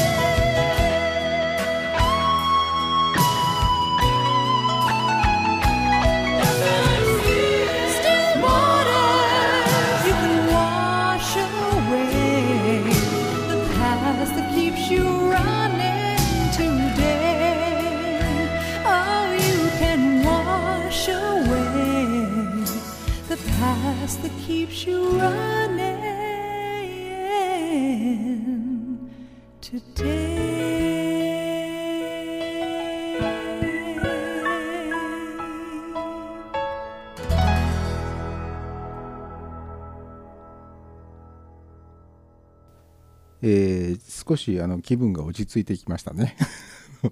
先ほどの崇高すぎる曲に続いて、えーとてもあの下世話な曲が 下世話とは言わないか、えーチャット欄の方に、えー大阪さんの方から曲のギャップに戸惑います。面白かったですけど、えーありがとうございます。ずん吉さんの方からお口直し良い曲ですね。お口直し前との違いが。あのねこれお口直しは僕の出現です。はい。これはお口直しではないんですね。これはね多分その何て言うんでしょうかね。うーん音楽っていうものはもともとものすごくこう幅の広いものなんですよ。であのまあ人それぞれ自分の好きなタイプの曲とか、えー苦手なタイプの曲とかね。それからあの好きなジャンルとか苦手なジャンルとかっていうのは皆さん終わりでしょ？でもあの僕は基本的にはあのジャンルごとに音楽を分けて皆さんに聴いていただこうっていうつもりが最初からない人間なので まあもちろんあの自分が日頃音楽ファンとして曲を聴く場合にはあこのジャンルの音楽が好きだなとかそういうのはもちろんありますよ。であのあこの曲いいなとかっていうのはありますけれどもいざそれをまあそのフレディオというポッドキャストの中で流しているポトセーフシャッフルという音楽番組もそうですし、えーこの「サンデーナイトライブ」という生の、ストリーミングの番組においてもそうなんですけど自分の好きなジャンルの曲だけを選んで聴いてもらうっていうんじゃなくてなんつうんでしょうかね。あのもちろん自分がこんな曲大嫌いっていう曲はもちろん書けませんけど好きだから書けるっていうんじゃない、まあ、これはあのラジクド会議の中でもそういうお話ししたような気もするんですけどなんかこうね、えー僕がかつて好きだったラジオ番組っていうのを振り返ってみると必ずしも自分が好きなジャンルの音楽が聴けた番組が好きだったわけじゃないんですよね。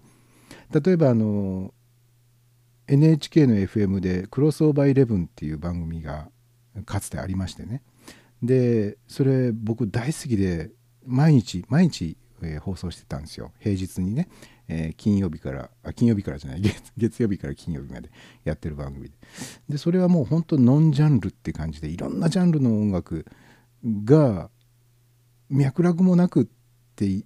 言うと失礼かな。あのいろんなジャンルの音楽が聞こえてきて必ずしも自分が好きなジャンルではない、えーものも聞こえてくるんですけどでもそれを聞いている自分っていうのを見た時に自分は喜んでそれを聞いているわけですよね。なんかこうワクワクしたんですよね。だからその好きなものばっかり聞いてりゃいいってもんじゃないだろうっていう のが基本的にあって。でラジオっていうのはやっぱりそういうああこんな曲あったんだみたいなのが提供できてなんぼだっていうまあ僕なりの思い込みみたいなのがあってですね、えーそういうことを念頭に置いて選曲をしております。えーっとチルニさんの方からいろんな曲を聴かせてくれたのがクロスオーバーイレブンでしたね。うんそうなんですよね。ほんといろんなジャンルのものね本当にあの、その時流行っていたヒットチャートでみんながあのみんなから人気を集めていた曲もかかればすんごいマニアックな曲もかかればそれがそのシャッフル再生してるみたいな感じで、えー唐突にパンパンパンパンとこういろんな風景を見せてくれる。いろんな窓がパンパンパンと開いてあこっから見るとこんな風に見えるんだみたいなそういうのが面白かったなっていう、まあ、自分の原体験みたいなのがねやっぱあるんで、えーできればこういうラジオ的なコンテンツを聞いてくださってる方にもほらここの窓を開けるとこんな風景が見えるんだよみたいなのを、まあ、自分ではあれですけどねその力不足ですけれどもなんとなくこう、えー提供できたらなっていう気持ちでやっております。えー、慶次郎さんの方から確かにいろいろな音楽を聴くようになったきっかけはラジオですね。チャックベリーとかロッカペラとかラジオがきっかけだったかも。ねやっぱりラジオってそこが僕は好きなんですよね。であの最近そのよくあの定額制の音楽サービスがもてはやされているんですけどあれもやっぱりそのあなたこういう曲が好きでしょ？みたいな、えー個人の音楽的な好みを、えーまあ、自動的に解析してくれたりして、えーあなた好みのプレイリストをお届けしますっていうサービスが多いように僕には思えるんですけどいやダメなんだよそれじゃダメなんだよっていう あのもっとこう僕好みじゃないものをバーンと出してきてくれないとあの幅が広がらないしなみたいなねいうのがあったりしてね。うん。えーチルニーさんからそういう意味ではクロスオーバーイレブンは他の番組とは一線を画していました、えー毎晩聞いていた、えーそうね。でもねあのー一つの番組の中であそこまでそのいろんなバラエティ豊かなっていう番組は確かにねクロスオーバーイレブンは珍しいタイプの番組でしたけどあのラジオっていうものを全体で見た時に例えば朝からずっとラジオ聴きっぱなしで昼も聴いて夜も聴いてっていう中で本当にバラエティ豊かな曲がいろんな番組から聞こえてきていましたよね。昔は今以上に。逆に言うといつの頃からかラジオから聞こえてくる曲っていうのがほんと確一化されちゃって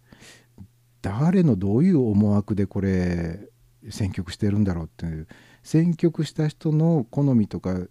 ん、思いみたいなものがまるで分かんなくなっちゃったんですよね。でまあ最近のラジオ番組も僕はそんなにその好きでこの番組は絶対に聞くようにしてますっていう番組ももうなくなっちゃったんですけど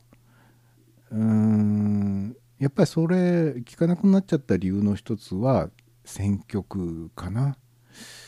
選曲がつまんないっていう、まあ、どこのラジオ局にダイヤルを合わせても、まあ、ダイヤルを合わせるっていう言い方が古いですけどどこのラジオ局聞いても同じような曲が流れてきて同じような喋りをしていてっていうのはねなんか面白くないねっていう ふうに思っちゃうんですよね。えーで慶次郎さんの方から「わかる!」ねえー赤坂赤坂さんこれお名前何と読むんだろう。赤坂さんってあの方ですよね、えーのミリオンナイツが好きだった。ああはいはいはいでチュルニーさん、えーからいつからか同じ曲ばっかり。ね。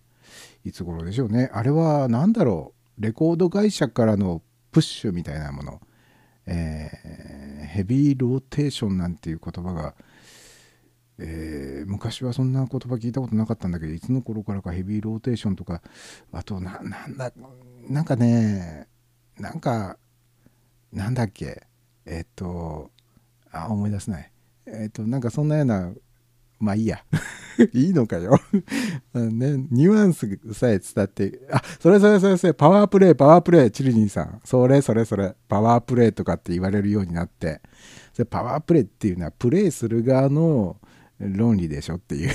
リスナーが聴きたい曲をっていうかリスナーにどうしてもこれをこう聞いてほしいんだっていうんじゃなくってなんか違う力学でこう決められてるでしょその選曲っていうのが嫌なんですよね。えー、慶次郎さんの方から CM タイアップとかフィーチャリングとか多用された頃から聞かなくなりましたねなんかその何て言うんですかやっぱりそのタイアップバーターとかね。なんかそういう匂いがプンプンしてきちゃってどうせこれもあれ絡みなんでしょみたいなね。いう ほんとぼやきラジオみたいになってますね。でもそういう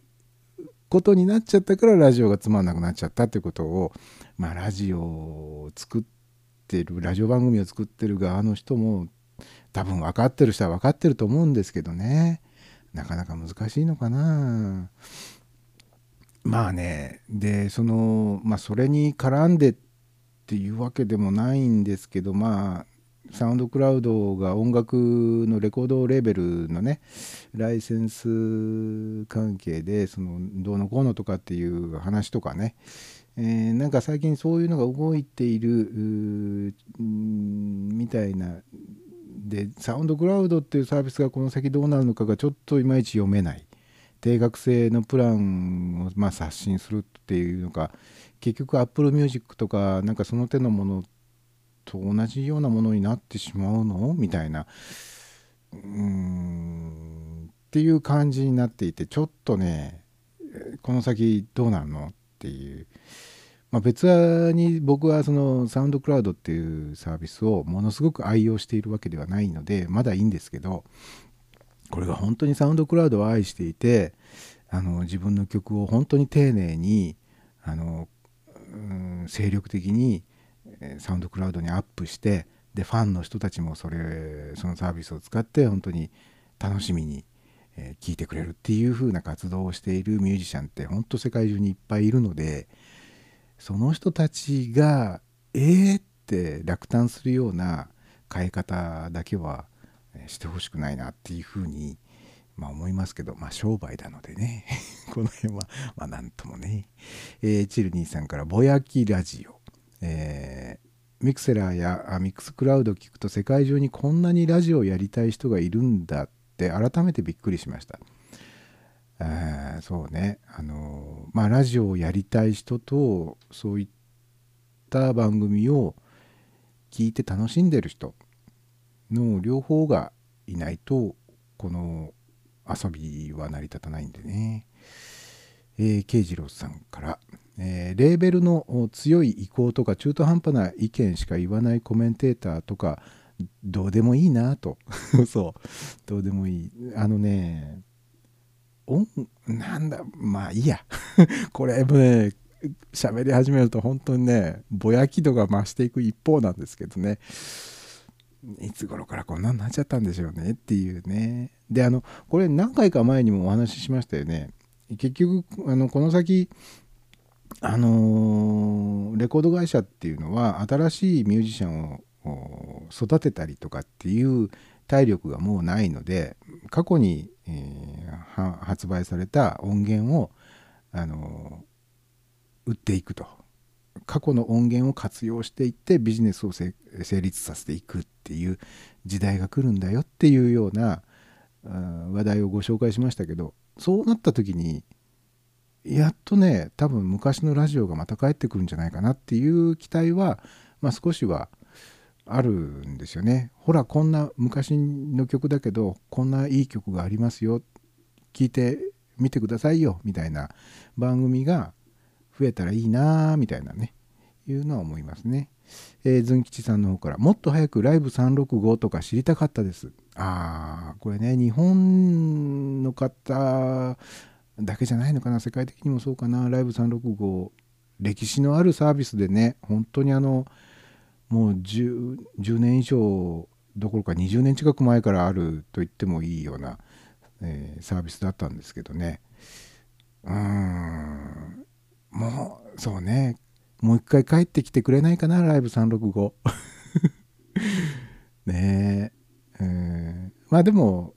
僕はミクセラーでこのいわゆるロイヤリティフリーの曲をご紹介するっていう番組もこれはこれでうーん。意義深いというかあのロイヤリティが絡む曲メジャーのレーベルから出た曲だからいい音楽で、あの例えばインディーズとか、うん本当にアマチュアが作ったような曲だから、えー質が低いよみたいなことは僕は全然思ってないんで、うん、ただね、あの昔流行った曲みたいなのをみんなで一緒に聴いてあああの頃こういうなことがあったねみたいな共通の話題で盛り上がるっていうのはこういうロイヤリティフリーでは難しいですよね。そこのところはまあねしょうがないかな。うん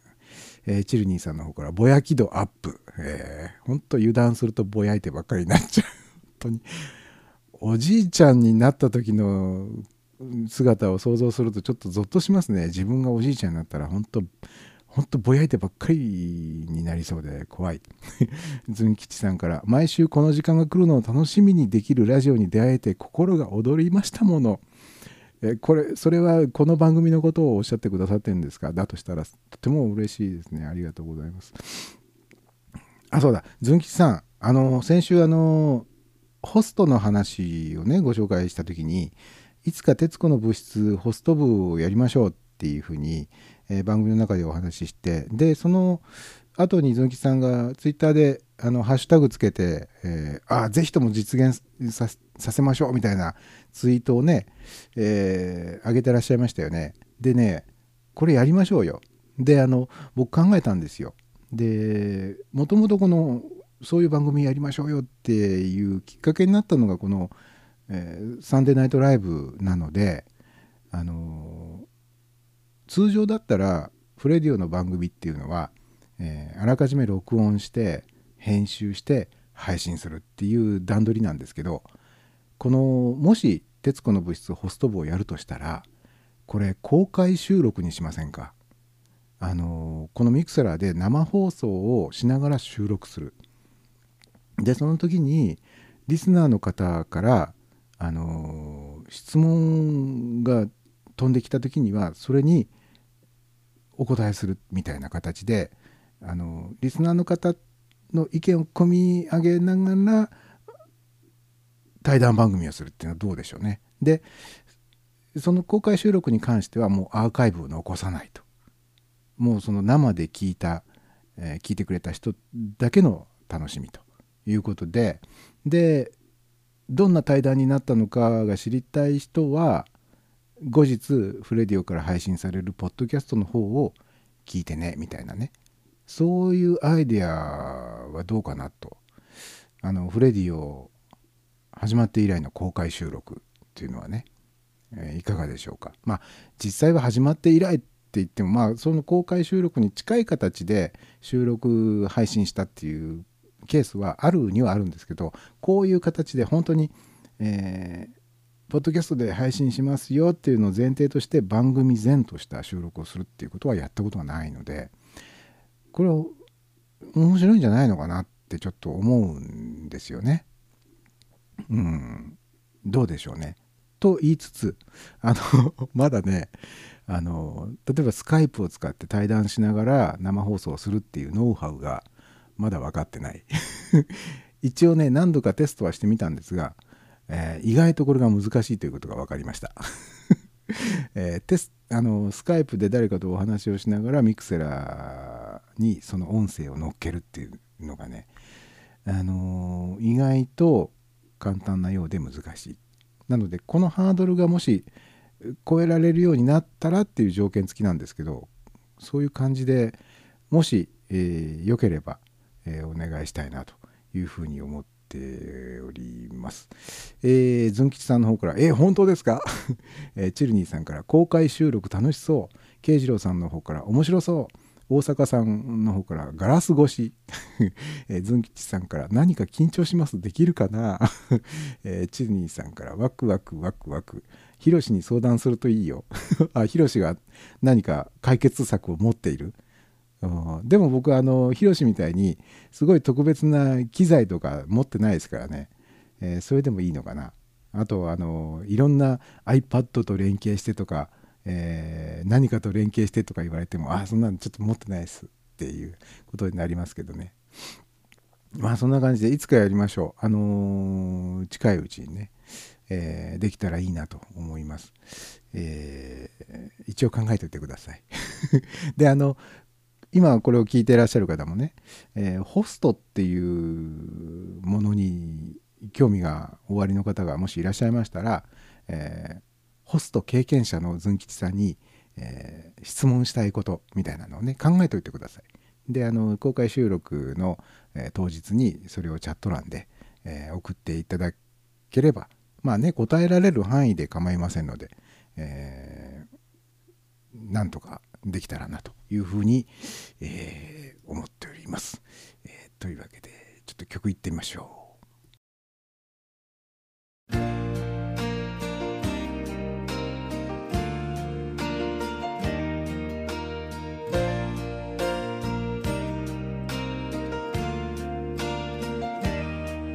As he walks in the room,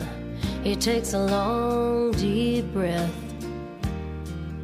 Hoping no one will notice. He's scared half to death. Lord only knows he needs this meeting to keep from drowning. Cause he's been sinking deeper and deeper in the pool of whiskey he's been drinking. Before he can step, a guy not much older taps him on the shoulder. Says, Hi, I'm Ben. Look like you could use a friend. And just like he could read his mind, this is what he said. I want you to know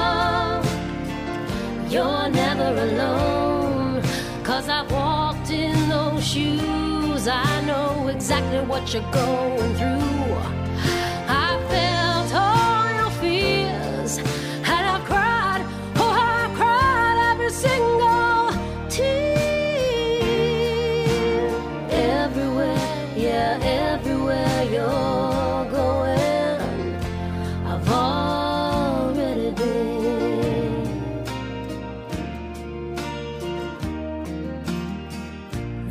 Guy with big brown eyes, standing by her side, stares up at the bruises his mommy can no longer hide. As she runs her fingers through his hair, she swears she can still feel the danger in the air.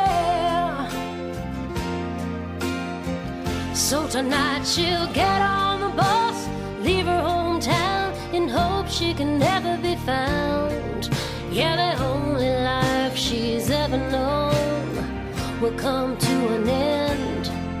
No goodbyes from a family or friends. Just a note from a kind stranger who set the wheels in motion.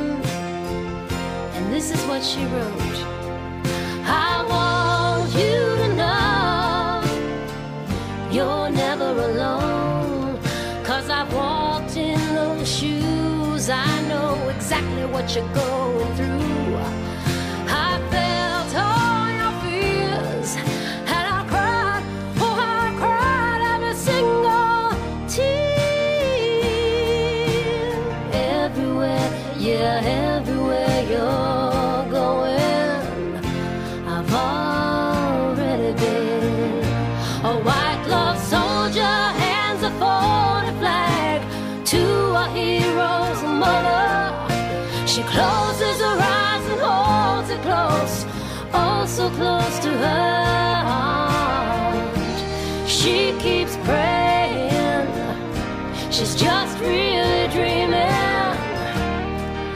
Then she hears the preacher whispering,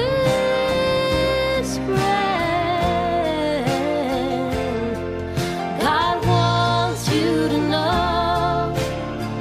you're never alone. Cause he's walked in those shoes, he knows exactly what you're going through. He's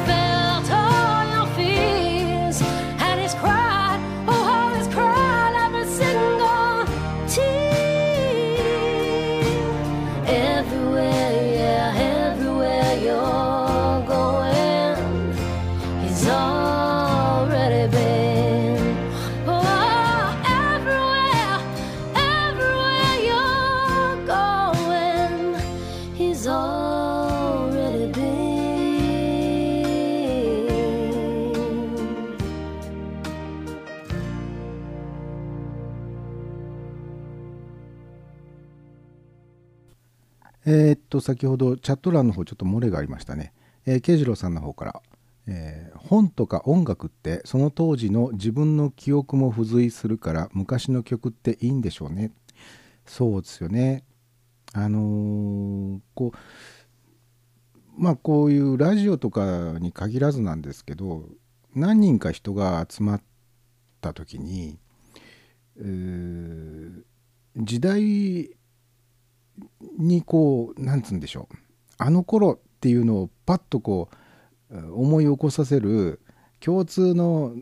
何かがあると話がバーッとこう盛り上がったりとか急にこう話題がバーッと膨らんだりとかっていうことがよくありますよね。オフ会なんかで集まったりとか、まあ、あとは、え会社の飲み会でとかねいう時なんかでもでそういう時にやっぱり音楽っていうのはうーん。多分ものすごくみんなの共通項としてはいい導入部になるんじゃないのかなみたいなね。あまり上手に説明できてませんけどね。そういうふうに思うんですよね。えー、ズン吉さんの方からチルニーさん、えー、ヒロシさんに相談したら良い方向に向かいますか？これ多分ねあのヒロシに相談するといいよっていうのはスカイプをミクスラーのオンエアに載せるノウハウってことですよねチュルニーさん多分。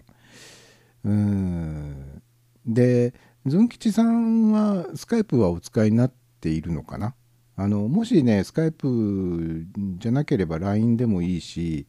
とにかくこうスマホなりパソコンなりを使って音声通話ができるアプリで、えーまあ、お話しできるような状態になってれば、えー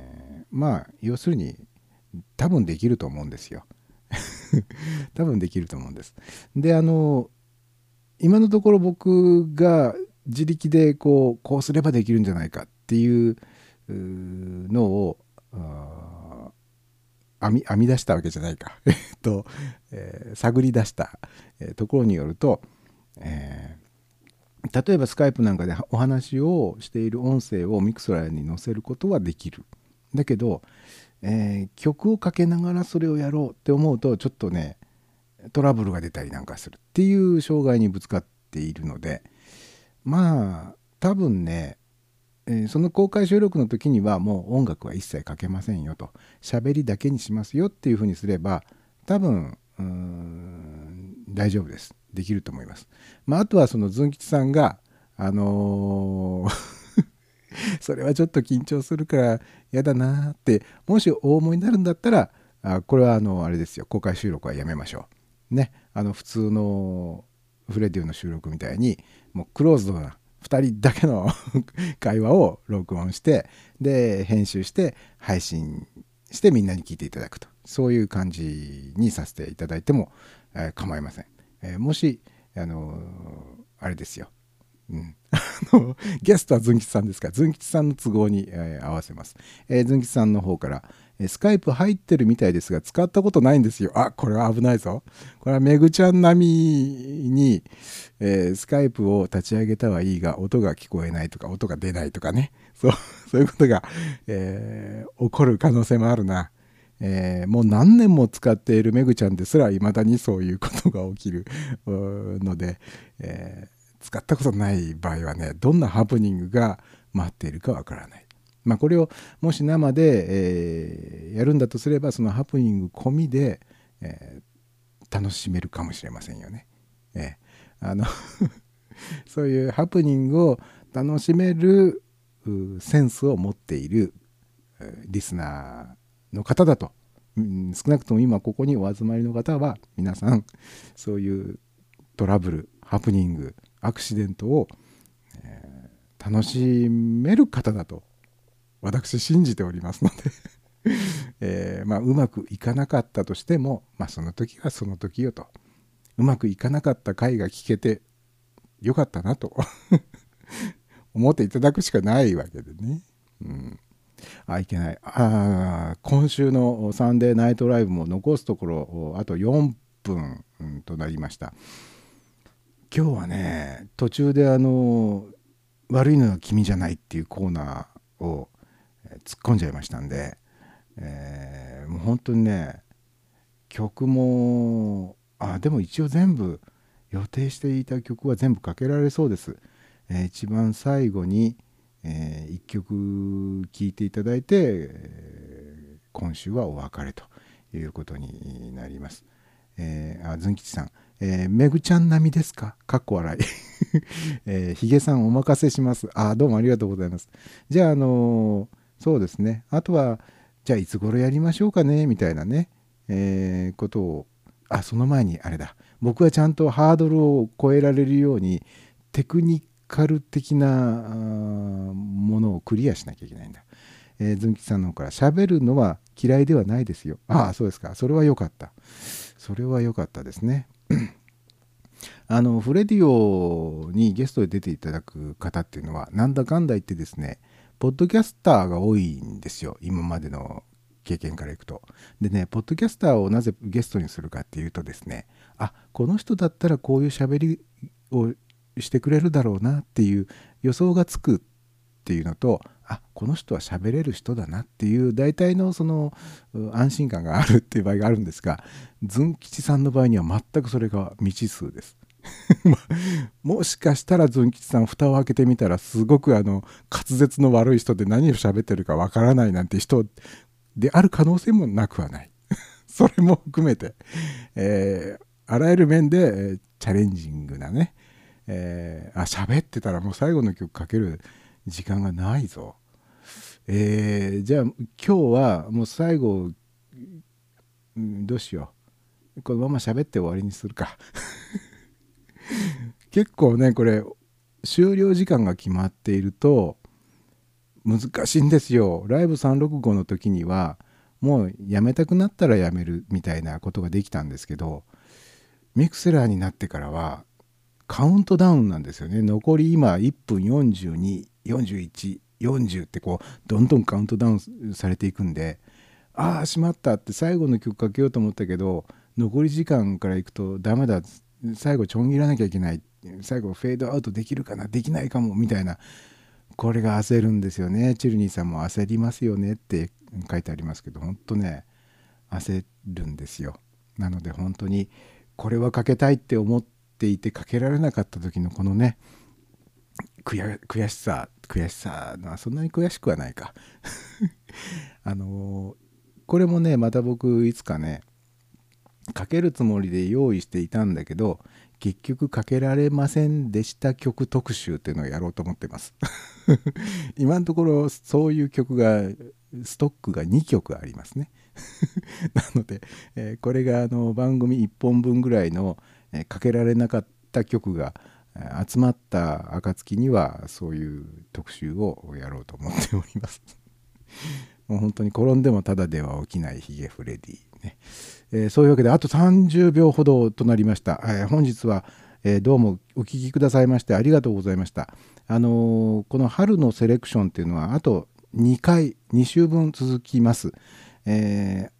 再来週ってなるともう4月に入ってますね。えーああと15秒ぐらいです、えー今日はどうも ありがとうございました。えーではまた次週お会いしたいと思います。あ、えー、ケジオさんからサイド C という手も、あ、こやりません。チルニさん、ウェイ、大阪さん、おー、ズン吉さん、久々のサイド C、さよなら